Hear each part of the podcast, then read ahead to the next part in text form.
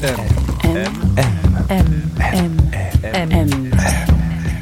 Le goût de M.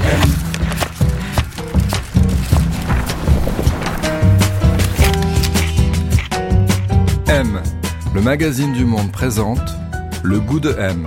Un podcast produit par Géraldine Saratia qui vous entraîne à la découverte du goût d'une personnalité.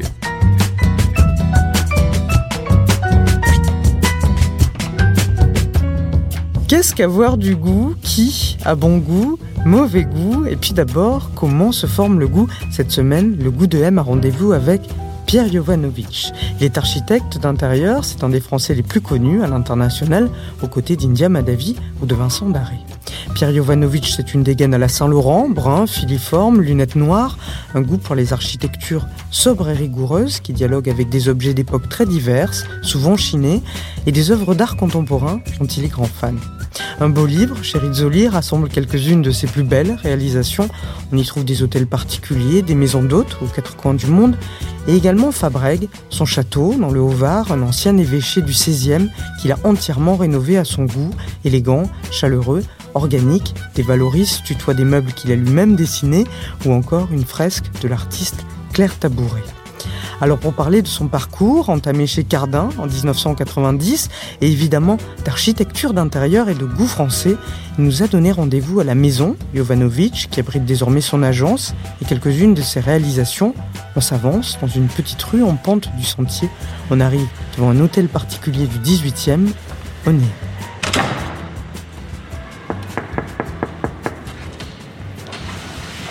Bonjour. Bonjour Géraldine, rentrez, bienvenue Merci. dans mon bureau à Paris. Alors on va monter tout de suite. Mon bureau est au premier étage.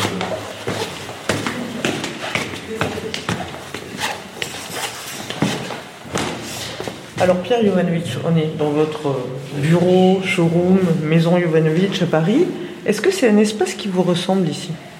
Bah, J'espère, c'est un espace qui me ressemble, c'est mon lieu de travail, c'est le lieu où j'ai envie d'être avec mes équipes, c'est l'avant-goût du, du goût. Ça ressemble à quoi ici alors? Alors c'est un petit hôtel particulier en plein milieu du sentier, très simple, euh, une cage d'escalier que je trouve euh, assez mm, magnifique, elle me parle, elle est, elle est très charmante, elle est, elle est jamais prétentieuse et donc cet escalier en bois et cette ferronnerie, c'est un style très français, vraiment on peut pas être ailleurs qu'à Paris. Euh, bah, on va à votre bureau. On s'est installé à côté de son bureau, une pièce rythmée par une immense table. Face à nous, une grande bibliothèque peuplée de livres d'art, d'architecture, de photographie. Et là, je lui ai demandé quel était le goût de son enfance, celui dans lequel il avait grandi. J'ai vécu à Nice et mais vraiment mes souvenirs les plus profonds, c'est euh, la nature, le soleil, la mer, la lumière, le ciel, ce vent, euh, ce mistral qui découpe euh, de manière parfaite tous les horizons. C'est ça en fait que j'ai que j'ai gardé de, de mon enfance. Alors donc vous le disiez, vous avez grandi à Nice. La maison ou l'appartement dans lequel vous avez grandi, ça ressemblait à quoi? Alors en fait, j'ai grandi euh, avec mes parents et puis plus tard avec ma mère. Mes parents se sont séparés euh, quand j'étais adolescent. J'avais deux sœurs et euh, mes parents en fait cultivaient un goût assez bourgeois, pas vraiment. ils n'avaient pas embrassé la culture pop dès la fin des années 60, en fait début 70. En revanche, on avait un petit appartement à la montagne, dans les Alpes du Sud, où on passait tous nos week-ends, qui appartenait à mes grands-parents côté maternel. Et là, a, euh, en fait, c'est le souvenir le plus marquant pour moi, c'est cette, cet appartement qui, est totalement 70, avec euh, un sol en terre cuite, des cheminées en plâtre organique, bourré de vaisselle de, Valoris, un ensemble, un canapé en rotin de au Douminé, c'était des créateurs de, Valoris à l'époque. Ils étaient mais totalement euh, dans, dans, dans l'air du temps de fin des années 60. Et c'est ce souvenir-là de, de ces rideaux avec des marguerites orange et marron. Je ne sais même pas d'ailleurs si à l'époque les gens trouvaient ça joli ou pas, mais c'était tellement affirmé comme goût. Et c'est ce goût-là, je crois, qui a, qui m'a formé, qui m'a imprégné. Je me souviens encore d'une petite chambre où il y avait des petites appliques de Matégo. Je sais même pas ce que c'était à l'époque. Ces petites appliques perforées en métal sur une boiserie en pin.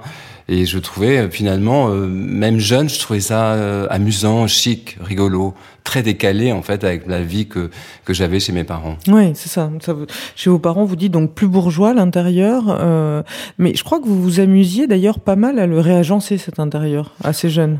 Bah, en fait, moi, je suis d'une timidité maladive, donc je suis, je suis toujours été dans mon coin, à inventer euh, des mondes, euh, à dessiner euh, sur des papiers des villes utopiques, vraiment à rester dans mon imaginaire. Et c'est vrai que j'ai la manie de déplacer les meubles, bouger. à chaque instant, il fallait que ça soit en mouvement parce que j'ai une forme d'obsession, d'esthétisme, de, perfection et d'imperfection qui fait que c'est vrai que j'ai déjà, à l'époque, je souviens de déplacer des meubles, d'arranger euh, le décor à ma façon. Euh, juste qu'on comprenne, votre père, il était industriel serbe Mon père, ouais, tout à fait. Mon père, en fait, était d'origine serbe. Son mhm. père était serbe. Son père est né en ex-Yougoslavie. Son père a fui la Yougoslavie pour s'installer en Suisse. Donc, en fait, j'ai une famille de déracinés. De, son, de mon côté, de mon côté de mon père, euh, la Serbie, donc le, le, le, déracinement. Et ma mère, ses parents se sont installés, enfin, sa famille s'est installée fin du 19e en, en Algérie et euh, ont quitté l'Algérie euh, très tard, en fait, bien après l'indépendance. C'est une femme qui, euh, je crois, a eu une vie euh, très euh, baignée dans, avec la mer, le soleil, la nature. Je crois que c'est ça qu'elle aimait profondément. Ouais. Une femme absolument spectaculaire de beauté et on s'est toujours demandé avec mes sœurs pourquoi elle n'a pas euh, d'ailleurs profité de sa beauté presque hollywoodienne pour devenir une star de cinéma, mais elle l'a pas fait, ah peut-être par euh, justement toutes ces frustrations, ce déracinement, quitter l'Algérie pour se retrouver en France. Euh, Qu'est-ce qu'elle faisait votre mère en, en Ma mère, elle, elle, s'occupait de, de, ses enfants en fait. voilà, c'était, je crois que c'était sa préoccupation essentielle de, de qu'on soit heureux, mais j'ai pas des parents qui nous ont valorisés. Donc, euh, en fait, ils nous ont laissé euh, assez libres de faire ce qu'on voulait. Et je trouve que c'est une forme finalement euh, qui est pas mal pour élever ses enfants, c'est de les laisser libres et justement d'aller au bout de ce qu'on a envie de faire. Avec vos sorts, vous aviez des goûts en commun ou pas du tout? Non, parce que je, je, je vous dis, j'étais dans une, euh, une bulle permanente. Je me sentais vraiment un enfant très différent, vraiment ah euh, toujours dans l'isolement. Et j'aime bien cet état, en fait, d'être euh, isolé, euh, seul. Est-ce que dans votre famille, est-ce qu'il y avait un plaisir de manger? C'était important? Alors oui, le plaisir de manger était très important parce que j'avais une famille donc euh, serbe et une famille très méditerranéenne. Donc du côté de la famille serbe de mes grands-parents donc de, de Serbie, le repas était un total cérémonial. Il passait des heures à faire la cuisine. Et j'ai une sœur d'ailleurs dont elle a fait son métier. En fait, c'est, elle écrit des recettes, elle fait des émissions de télé. C'est une obsession en fait. Donc il y a vraiment ce cérémonial du repas, vraiment comme un, un banquet où il s'appliquait pendant des heures et des heures pour nous faire des déjeuners absolument, euh, je me souviens, mais incroyable, digne d'un trois étoiles. Et mes grands-parents côté mère, donc euh, maternelle, eux, c'était la cuisine méditerranéenne qui me touche beaucoup plus aujourd'hui. En fait, c'était beaucoup plus simple. On avait parfois du couscous, vraiment des choses très typiques. Mais euh, oui, c'est, c'est, je pense que le, on est tous assez gourmands en fait dans la famille. Gourmands assez de tout d'ailleurs. M, le magazine du Monde présente le goût de M.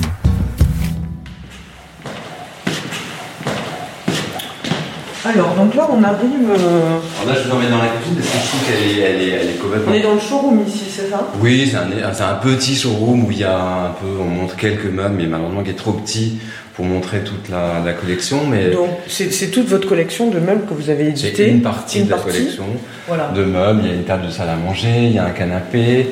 Ça, c'est en bois. C'est en bois massif. Euh, beau. Et puis là, là, on est encore dans une autre pièce où il y a une autre table. Alors ça, c'est vraiment ce dont on parlait tout à l'heure, c'est que quand j'allais dans ce petit euh, appartement dans les Alpes du Sud euh, à Valberg, il y avait une grande table comme ça chez mes parents en bois massif et des carreaux en céramique. C'était vraiment typique 60s.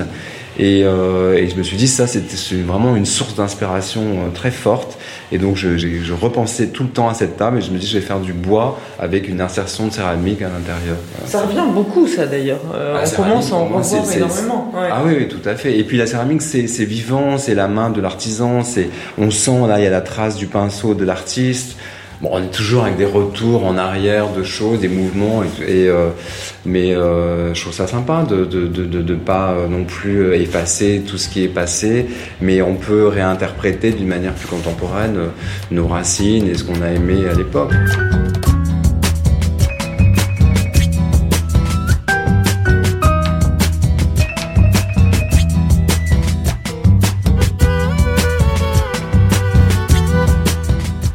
J'ai grandi, j'étais obsédé, tout était obsessionnel. J'allais faire les antiquaires sur le, quartier de Nice, dans le quartier Ségurane.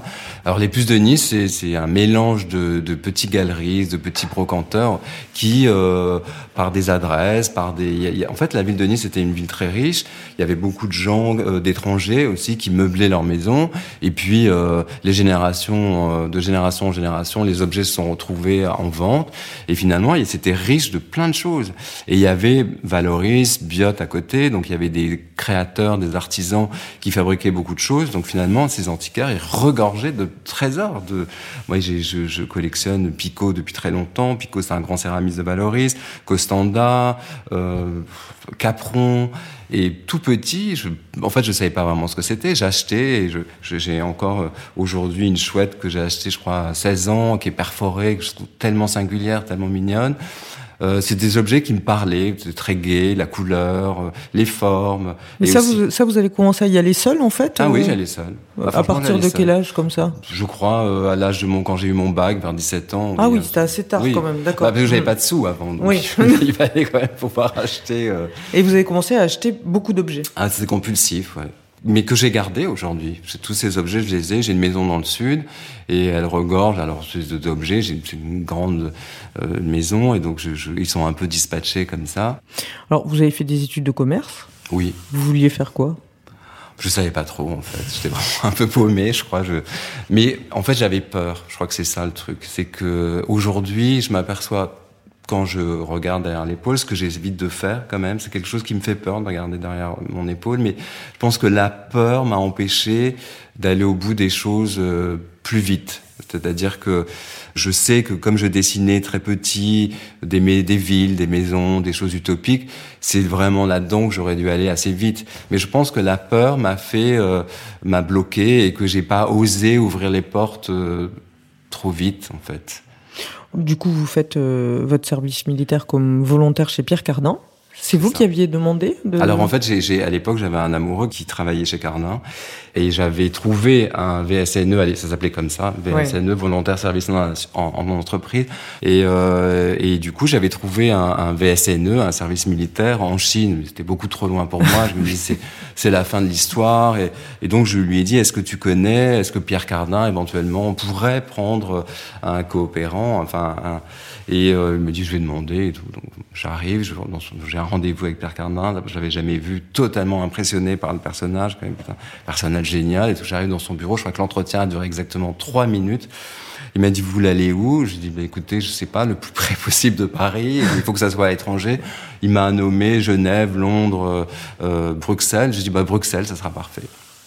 Et je suis parti là, sans, c'était un truc de fou je suis parti à Bruxelles et il m'a demandé de m'occuper de ses licences.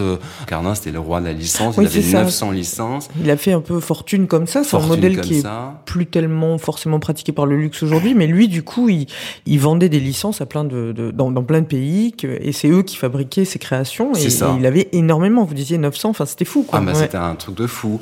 Et puis il y avait un, un, finalement, on pouvait pas tout contrôler. Donc les licenciés du, du Benelux, euh, il y avait vraiment des choses que je trouvais très moches. J'avais dit à Pierre, à Cardin, écoutez, euh, la chemise elle est moche, la cravate c'est moche, la ceinture est moche et tout. Il m'a dit, vous avez qu'à vous en occuper, recyler ça un peu. Puis j'ai commencé à faire ça, ça m'a énormément amusé. Donc très vite, je me suis pris au jeu. Mais je me suis dit finalement la mode c'est pas quelque chose pour moi. Donc moi j'avais donc je, m'étais installé à Paris, j'avais acheté un petit appartement que j'avais euh, un petit peu looké comme ça et mes copains m'ont dit mais euh, je pense que c'est ça qu'il faut que tu fasses, t'as un vrai truc, c'est sympa ce que tu fais et tout. Et puis c'est vrai que je me suis dit c'est ça que j'aime. C'est vraiment je veux faire ça, je veux euh, faire de l'architecture d'intérieur, faire de la décoration, chiner des meubles et tout. Au début c'était un peu ce stade là de, de balbutiement, un peu déco comme ça.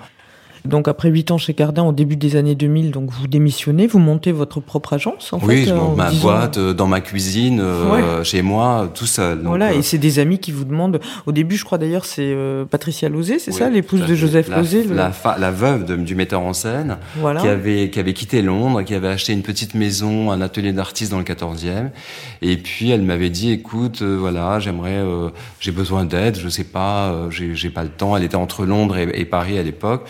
Et puis, euh, donc moi, j'ai, je trouve ça génial de travailler pour une intello très cultivée, euh, vraiment baignée dans le monde du cinéma, connaissant plein d'acteurs de cinéma. Je me suis dit, c'est génial. Et cet atelier d'artiste très inspirant aussi, de très haut de plafond, euh, très vitré. Et là, j'avais fait un truc semi-industriel et j'ai un très très bon souvenir ce qui est rigolo, c'est que vous, vous disiez, en parlant de ce premier boulot que vous aviez fait donc chez, pour euh, Patricia Lozé, donc dans le 14e, cet atelier, en, revoyant les photos de ce que vous aviez fait, vous disiez, bon, j'aime toujours ce que j'ai fait, mais mon goût a, beaucoup changé.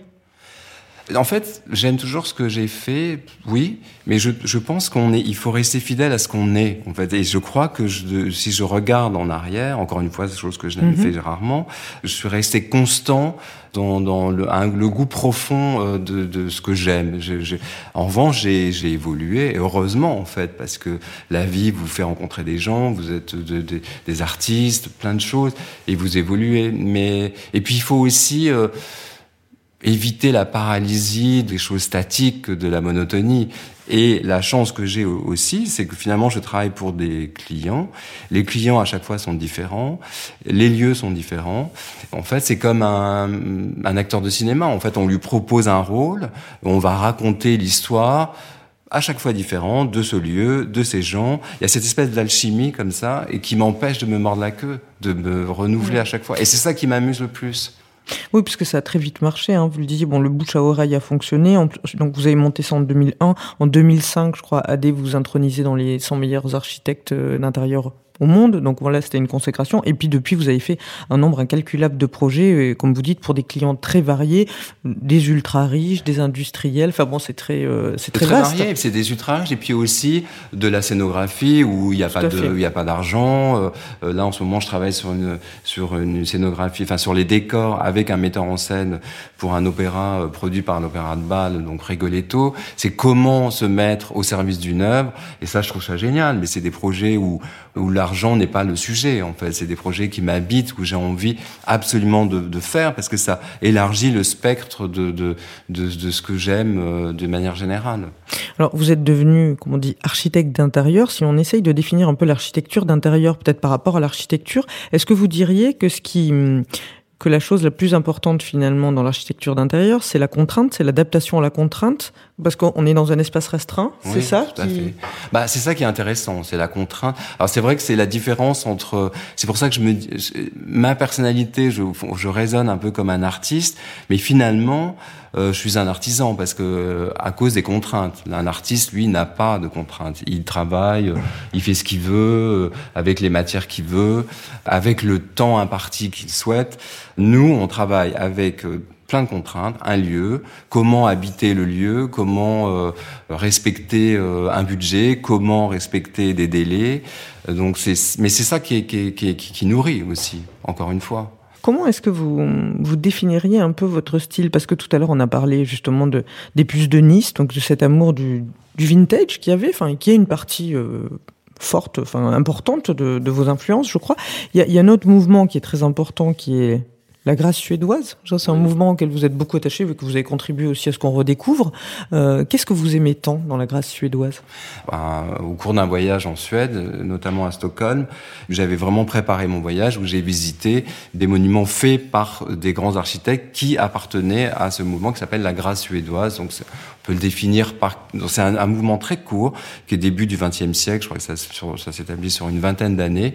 Et c'est des architectes, des designers qui avaient créé des lieux et du mobilier qui étaient gracieux en fait, qui utilisaient des matériaux nobles, une grande simplicité, un, un néoclassicisme en fait réinventé et que je trouve qui pour moi est une éternelle source d'inspiration. C'est c'est ce n'est jamais daté, c'est toujours c'est c'est l'incarnation pour moi du chic en fait. Et il y a un architecte que vous aimez particulièrement dans ce mouvement, je ne sais pas prononcer son nom. Il Axel Enariort. Exactement. euh, voilà, exactement. Et lui, enfin, vous, je crois que c'est vraiment, vous dites c'est un maître, en fait. C'est un maître parce que je crois qu'il avait, il a compris euh, avant tout le monde ce qu'était la forme, la matière.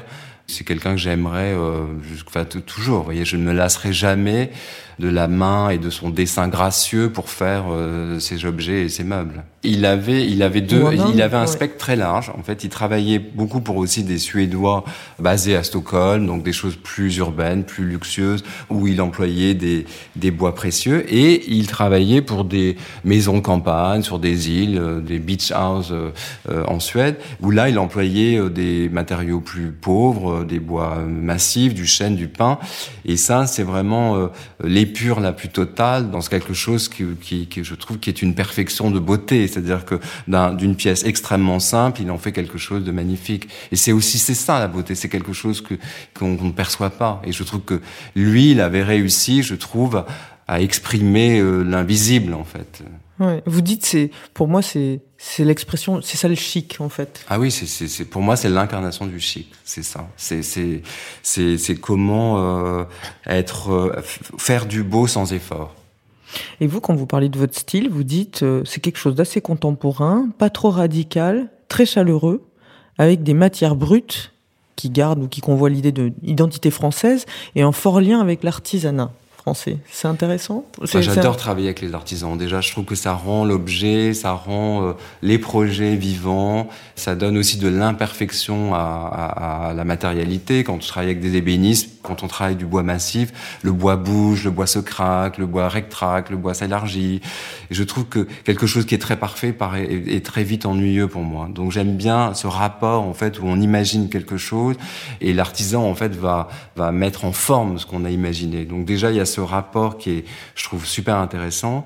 Et j'ai besoin, toujours pour question de niche, voyez, de me retrouver extrêmement bien dans un intérieur qui est effectivement contemporain, qui est d'où, enfin aujourd'hui, j'aime pas les pastilles, j'aime pas la reconstitution, mais qui est quand même, euh, oui, chaleureux par euh, des chaises confortables.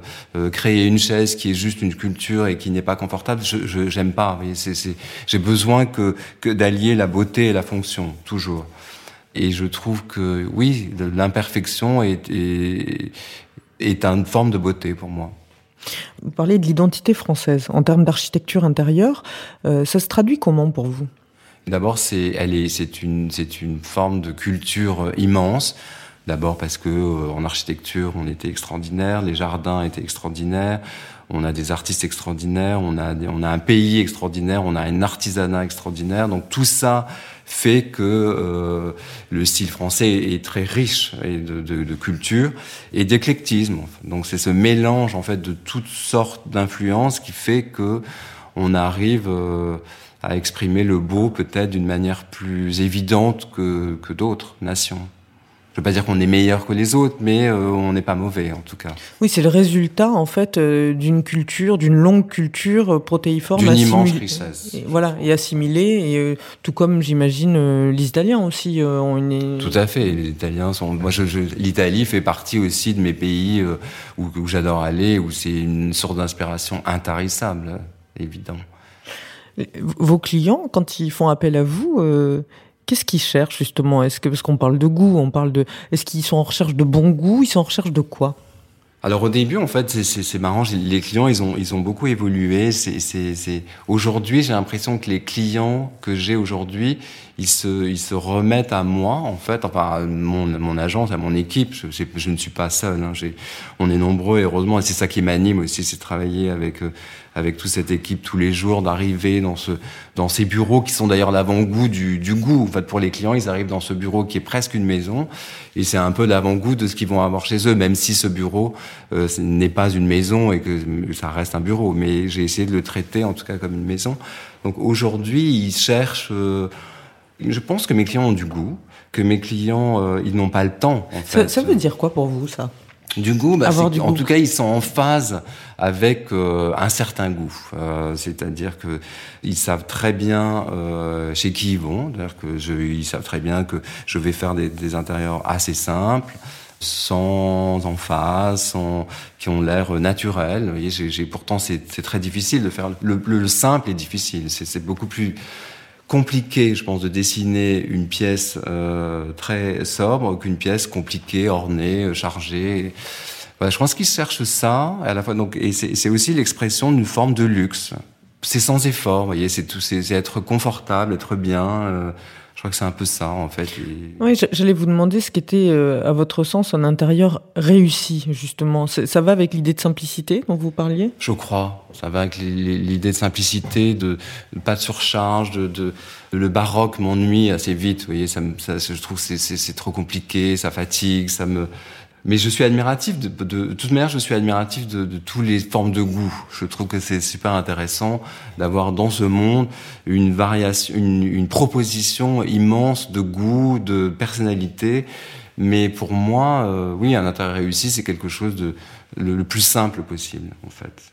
Est-ce que dans votre travail, il faut que vous sachiez aussi vous effacer d'une certaine façon? Est-ce que il faut que vous, est-ce que vous prenez vraiment en compte la, j'imagine, la personnalité ah de la personne ou du lieu pour lequel vous travaillez? Ça peut être une galerie d'art, ça peut être euh, voilà. Est-ce qu'il y a une, voilà, une, c'est en ça que c'est un peu différent d'un geste d'artiste complètement, c'est-à-dire qu'il y a un effacement aussi? Oui, dans les dans les lieux dans lesquels je travaille, il faut, il faut, parce que c'est ces clients-là qui vont vivre chez eux, c'est pas moi en fait. Donc il faut que ça leur ressemble forcément. Je veux dire après euh, si je, prends trop le pas par rapport à mes clients, ça peut devenir vite un showroom. Et je trouve que c'est important que eux se sentent bien et apprivoisent leur, euh, leurs intérieurs. Je pense que c'est ça la réussite d'un projet, qu'ils soient contents et que finalement j'ai pu euh, réaliser le rêve qu'ils avaient de leur intérieur. par exemple, un client vient vous voir, qu'est-ce que vous leur posez comme question? Ce qu'ils aiment, comment ils reçoivent, euh, si voilà. Alors en fait, s'ils si, reçoivent, on conçoit la, la, maison ou le lieu totalement différent. S'ils sont plus formels, s'ils ont du personnel, il y a plein de questions comme ça, et donc on, on adapte en fait. Euh, comment ils vivent Comment, ils, vivent, comment ils reçoivent, qui ils sont, leur personnalité. J'ai des gens totalement exubérants qui font plein de fêtes, donc on leur fait des, des bars, des choses plus grandes, des grands salons. Euh, d'autres qui sont plus reclus et qui ont besoin d'être, euh, d'avoir une chambre où c'est leur lieu de vie. C'est très différent, ouais, très différent. Donc il faut que vous sentiez ça. Ah oui. Ouais. On sent, mais tout de suite je sens en fait. Je, je, mon métier c'est un métier d'intuitif. Je suis intuitif, intuition. Même quand je rentre dans un volume, en fait, je sens assez rapidement comment il faut traiter le volume, traiter l'espace. Et les gens, euh, je me trompe évidemment, mais je pense que les erreurs sont fait partie du parcours et ça enrichit aussi. Mais je, je sens assez rapidement les gens aussi. Ouais. Il y a des gens avec qui j'ai pas envie de travailler. M. M. M. M. M. M. Le goût de M. On est où, Pierre, là? On est dans quelle pièce? Dans des anciens salons, en fait, que j'ai complètement euh, rénové. Et ici, j'ai présenté, je présente un canapé, comme si c'était à la maison, en fait, un canapé, une table basse, euh, des chaises. Donc, évidemment, le canapé est l'incarnation pour moi du modèle bourgeois où on se met euh, dans le canapé pour regarder la télé. Donc, j'essaie un peu de, de, de, de, de le rendre un peu plus rigolo que une chose très classique. Bon là c'est du. Alors là j'avais besoin de. Je me suis dit je vais faire un truc très urbain un peu border bling en fait. C'est un fauteuil en bronze avec du bronze doré. C'est vraiment la première fois que j'emploie cette matière euh, très euh, limite, oui, limite, euh, limite bon goût justement. Et je trouve ça sympa en fait. Et mais ce, bronze doré, finalement, il, il a, c'est une pièce qui est neuve. Il va se patiner, donc à la fin, il va devenir quasiment éteint. Et je trouve que c'est sympa aussi, c'est que l'objet va vieillir, va, va, va changer, va se patiner. c'est un peu comme nous. C'est quoi le mauvais goût, vous pensez justement? Vous me disiez limite bon goût bah, quand on fait trop attention aux choses, quand on s'applique trop à faire des choses compliquées, qui se voient trop.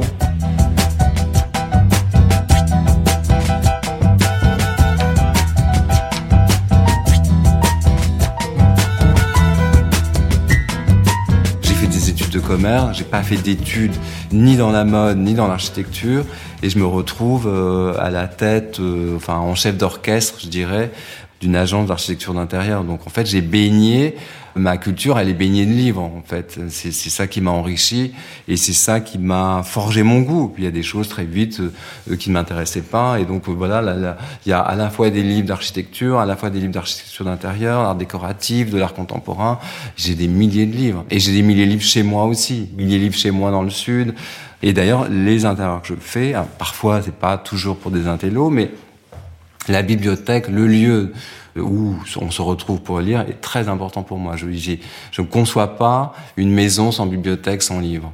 Donc il y a ça, les livres, il y a quelques objets et quelques meubles que j'ai que j'ai fait, que j'ai dessiné, quelques petites chineries à droite et à gauche de céramique, un peu d'art. Euh, c'est c'est oui, c'est l'expression d'un goût, de mon goût.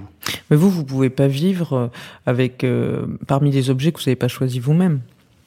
Bah, parfois, on m'offre des objets. Alors, les gens sont toujours. Euh, mes copains, ils sont super angoissés de m'offrir des objets. Ils me disent Toi, t'as tout, je vais rien t'offrir, et puis tu vas jamais aimer et tout. Mais il y en a qui osent quand même. Et je suis. Et ça me, ça, oui, ça me touche beaucoup. Ça vous fait plaisir? Ouais, ouais, ça me touche beaucoup. Et puis, ces objets, je les relis toujours à eux ou à, un moment. Et oui, non, j'aime, j'aime les objets que les gens m'offrent. Ouais. Mais vous pouvez être vraiment dérangé par des objets, par Ah oui, oui, je peux être dérangé même par un mauvais, euh, euh, une mauvaise couleur, un mauvais volume, une mauvaise étoffe. Ça, ça peut me perturber. Ah c'est ça justement, c'est cette espèce de, perfection permanente euh, qui est obsessionnelle et qui est angoissante en fait. oui, c'est ça, parce que moi, je dors très peu, je suis obsédé, je pense toujours, le mieux n'est jamais assez, il faut toujours faire mieux, je suis jamais satisfait. Mais je pense que cette insatisfaction euh, en fait, elle nourrit une forme d'intelligence aussi, de pousser, d'aller toujours plus loin, de, de curiosité. Et, et je, finalement, j'en fais pas un défaut. Et je pense qu'elle peut être épuisante pour les gens euh, qui vivent autour de moi. Mais finalement, cette impatience et à la fois tempérée par ce perfectionnisme fait que j'arrive parfois à être euh, un peu plus patient, voilà, c'est une espèce de cheminement compliqué. Vous diriez que c'est, oui, c'est une tension vers, vers, vers, un idéal, mais vous diriez que c'est, euh, c'est une recherche de, de beauté ou c'est une recherche de perfection? Ben, la beauté, elle peut être imparfaite, comme je disais tout à l'heure. Donc, c'est une recherche de sérénité, de, de, de, moi, je suis, je peux me qualifier d'un tranquille permanent. Et je suis euh, toujours sur la brèche euh, et j'ai besoin de oui, de, cette recherche de faire mieux toujours, je crois c'est ça qui m'habite. C'est, ça rend heureux ou c'est mmh, bah en fait ça rend heureux oui. Oui j'aime la vie en fait. J'embrasse la vie vous voyez. Je, je, je peux j'ai parfois des périodes plus noires mais je, elles sont assez vite euh, effacées en fait. Je, je, crois que je suis assez solaire à la fin alors il y a beaucoup de gens qui, me disent euh, t'es sérieux, tu rigoles pas et tout. Mais je pense ça c'est une posture, une posture par ma timidité. Mais je j'aime rire, j'aime rigoler, j'aime euh, j'aime la légèreté. C'est important pour moi. L'humour euh, contre soi-même est une est une parade en fait. Aussi un état peut-être prétentieux, vous voyez, de il y a des gens, je trouve, qui prennent trop au sérieux leur métier. Et, je, voilà, moi, je, je fais attention, je suis sérieux, mais j'ai un recul par rapport à ça. Est-ce que justement, vous parlez de l'humour, est-ce que dans votre travail, il peut y avoir de l'humour aussi? Ah oui, je crois que c'est important. Alors comment, comment ça s'exprime ça justement? C'est la forme, euh, le, les, les, formes quasiment humaines de certaines chaises, certaines broderies, parfois qui représentent des têtes, des personnages, euh, des formes un peu organiques comme ça, qui sont très chaleureuses, très. On a envie de se lever dedans. Je, je, je, les formes courbes, le, des formes organiques. J'aime la forme en fait. Et la forme pour moi, c'est une forme de, de, de, de, quelque chose qui est invitant, qui rend heureux. C'est le contraire des formes, une ligne droite, une courbe. J'aime beaucoup les courbes, mais j'aime beaucoup les lignes droites aussi. J'aime les biais. Enfin, c'est tout ce mélange-là qui fait que ça rend quelque chose d'heureux, je crois, de ce mélange. Pour finir sur cette idée de recherche de, de perfection, justement, qui peut être imparfaite, mais donc cette, cette exigence que vous avez, qui est j'imagine, sur les, objets, les esthétiques, les choses, les êtres aussi peut-être. Est-ce que vous avez l'impression que parfois ça vous fait passer à côté de certaines choses? C'est-à-dire que vous voyez ce que je veux dire? Comme une espèce de, de tyrannie finalement de son, de propre sens esthétique qui va vous faire laisser de côté certaines choses et peut-être qu'elles étaient intéressantes et vivantes, mais c'est trop difficile pour vous d'aller voir par là. Oui, c'est probable, mais j'essaie de de de ne pas m'enfermer dans ça justement. C'est vrai que cette quête de perfection, de cette euh, toujours euh, d'insatisfaction, euh, mais je crois pas justement. Comme je disais, l'insatisfaction, elle, elle vous permet de vous ouvrir à plein de choses. Après, c'est à soi de d'en faire ce que vous, ce qu'on a envie de faire. Mais oui, je peux rater des choses, c'est évident. On peut pas tout voir. On a, on est, on est des humains. On a, on a 24 heures. Je travaille beaucoup, je voyage beaucoup, mais j'essaie d'être toujours quand même assez ouvert. Vous me parliez des, objets tout à l'heure là. Euh, les vêtements pour vous, c'est important? Vous avez Alors les vêtements, oui, c'est important. Je suis habillé à peu près pareil. Hein. Ah ouais j'ai, euh, mais j'aime bien en fait. Vous avez un uniforme. Ouais. J'ai un uniforme, mais sans créer un personnage non plus. Mais euh, la mode, ça m'a toujours intéressé. J'adore d'ailleurs les gens qui sont, euh, qui ont un vrai look, mais un vrai look sans, euh, sans trop faire attention en fait, sans trop être apprêté. C'est ça, ce que je trouve, c'est, c'est ce qu'il y a de plus chic en fait. C'est, mais c'est vrai que bon là, j'ai un pull rose, mais euh, souvent je suis en noir, en couleur sombre. J'ai toujours les mêmes, par, je pense, fainéantisme. Je vais toujours chez les mêmes, mêmes créateurs. Je m'habite toujours à peu près pareil. Dries Van Noten, Margiela. Voilà, c'est donc c'est assez minimal quand même. Très mini, assez minimal. Enfin, Dries Van Noten, il y a des, il y a des Mais c'est bien coupé. C'est, c'est, voilà, je prends les choses toujours euh, impeccables, euh, assez classiques finalement. Ouais.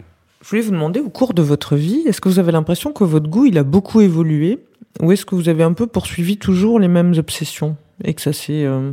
Il a, mon goût a évolué, mais mais je crois qu'il poursuit toujours la même, le même style. Et je crois que c'est c'est important en fait quand on a une agence qui porte son nom, c'est d'incarner, surtout quand on s'adresse à des gens, c'est d'incarner quelque chose qui a, qui soit très lisible, très visuel. C'est un peu comme une boîte de mode en fait. Une boîte, les gens ils vont euh, ben, euh, chez un tel et un tel parce que euh, ils vont aimer en fait ce qu'ils vont y trouver. Oui, c'est de pas dévier à ce qu'on croit et à ce qu'on est en fait. Il faut incarner ce qu'on aime. Et c'est ça qui est important, je crois. Comment elle se nourrit, votre créativité? Votre goût, il se nourrit comment?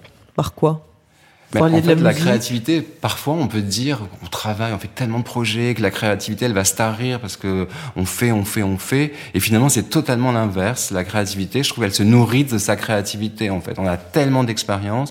Et aujourd'hui, je trouve que je me sens meilleur avec le temps qui passe, cette espèce de temps qui même se restreint, qui se rétracte, qu'au début de ma carrière, parce que j'ai emmagasiné plein de choses. Votre goût, c'est votre œil, c'est votre mémoire, c'est. J'ai une mémoire, je crois, visuelle. Alors là, c'est, je crois que c'est ce qui surprend mon équipe. J'ai une mémoire visuelle hors pair. C'est-à-dire que je peux, je, je, je, feuillette un livre, je sais qu'à la page 43, il y a un truc qui m'a plu, et deux ans après, je sais qu'à la page 43, il y a ce truc qui m'a plu, et ça, je l'ai gardé. Ma mémoire est quelque chose de, oui, de, qui marche très bien encore aujourd'hui, j'espère encore longtemps. Ouais. Quel type de goût vous plaise, euh, d'une manière sensible, même d'une manière, euh, par exemple, euh, le salé, le sucré, qu'est-ce qui vous plaît? Alors en goût, plutôt le salé. Je suis très salé, moi, mais vraiment très simple. Je, j'aime aller au resto, j'aime, mais j'aime. je me souviens, j'ai ce souvenir d'un resto à Naples, d'un tout petit resto où j'ai pris une tomate, mais la meilleure tomate du monde. C'était même au-delà du goût de la tomate. Une huile d'olive, un peu de gros sel. Et pour moi, voilà, ça, c'est, c'est le goût le plus formidable. Et c'est vraiment le goût de la nature. Et c'est l'extrême simplicité, mais la saveur. Je crois que c'est ça, en fait, c'est la saveur. Est-ce qu'il y a des choses qui vous dégoûtent? Alors, à l'époque, je pourrais dire mes, mes dégoûts, peut-être c'était de vieillir. Je trouve que de vieillir, c'était horrible. Je trouve que c'est... Quand vous étiez plus jeune, vous trouviez oui, ça? Oui, je trouvais que vieillir était difficile. Et puis, et puis après, maintenant, aujourd'hui, je me dis que finalement, c'est de ne pas accepter de vieillir, c'était de pas accepter de vivre. Et je trouve que, voilà, maintenant j'ai appris que le vieillir, le temps qui se resserre est pas mal non plus en fait. Mais il n'y a pas beaucoup de choses qui me dégoûtent. Le whisky pourrait me dégoûter aussi, le goût. Le Mais en général, non. je, je non, je, je, suis assez ouvert. Est-ce que vous diriez que vos amis ont du goût ou c'est pas du tout un critère important? Euh, Mes amis, ils ont, ils ont leur goût, je trouve. Ils ont leur goût et ils ont et je n'essaie jamais de, rentrer dans leur goût. Je les laisse libres de leur goût. Voyez, je trouve ça euh, même très charmant en fait quand ils me demandent qu'est-ce que t'en penses et tout. Je dis mais écoute, euh, voilà, c'est tu aimes, moi je, je trouve ça très bien, mais oui, ils ont leur goût, mais des goûts très différents. En fait, j'ai des copains qui sont des intellos, ils s'en foutent, euh, des copains euh, qui sont plus euh, déco et que voilà. J'ai une palette des artistes, donc ils vivent plus de manière plus bohème. Je, ils ont leur goût. Est-ce que vous, vous êtes déjà tombé amoureux de quelqu'un dont vous n'aimiez pas du tout le goût? Je pense que c'est une évidence de, pouvoir tomber d'amoureux de quelqu'un qui n'a pas son goût. Moi, regarder mon miroir, ce serait assommant. Je dire, déjà que je, je, m'aime pas beaucoup, j'essaie de me faire du bien, mais je m'aime pas beaucoup. Alors si en plus je dois avoir mon miroir, non, il faut que je vois mes, contraires. Et je trouve que le contraire, et puis d'abord l'amour, c'est un vaste sujet. L'amour, c'est c'est dans plusieurs phases. Donc il y a l'état amoureux. Donc euh, l'état amoureux peut permettre plein de choses. On peut accepter plein de choses. Et puis euh, et puis, je crois que d'avoir en face de soi son contraire est très enrichissant, je trouve. Ce serait quoi alors pour vous avoir du goût? Bah, Pour un écrivain, ça serait euh, savoir décrire euh, l'indicible et pour moi, euh, montrer l'invisible. C'est la fin de cet épisode. Il a été réalisé par Emmanuel Beau, préparé par Diane Lizarelli et Mélissa Fulpin et produit par Jean Idéal pour M, le magazine du monde. Ce podcast est désormais un accès libre. Je vous dis donc à la semaine prochaine pour aller à la rencontre de notre invité, de notre goût. Si vous souhaitez soutenir Le Monde et le travail de nos journalistes, abonnez-vous sur lemonde.fr.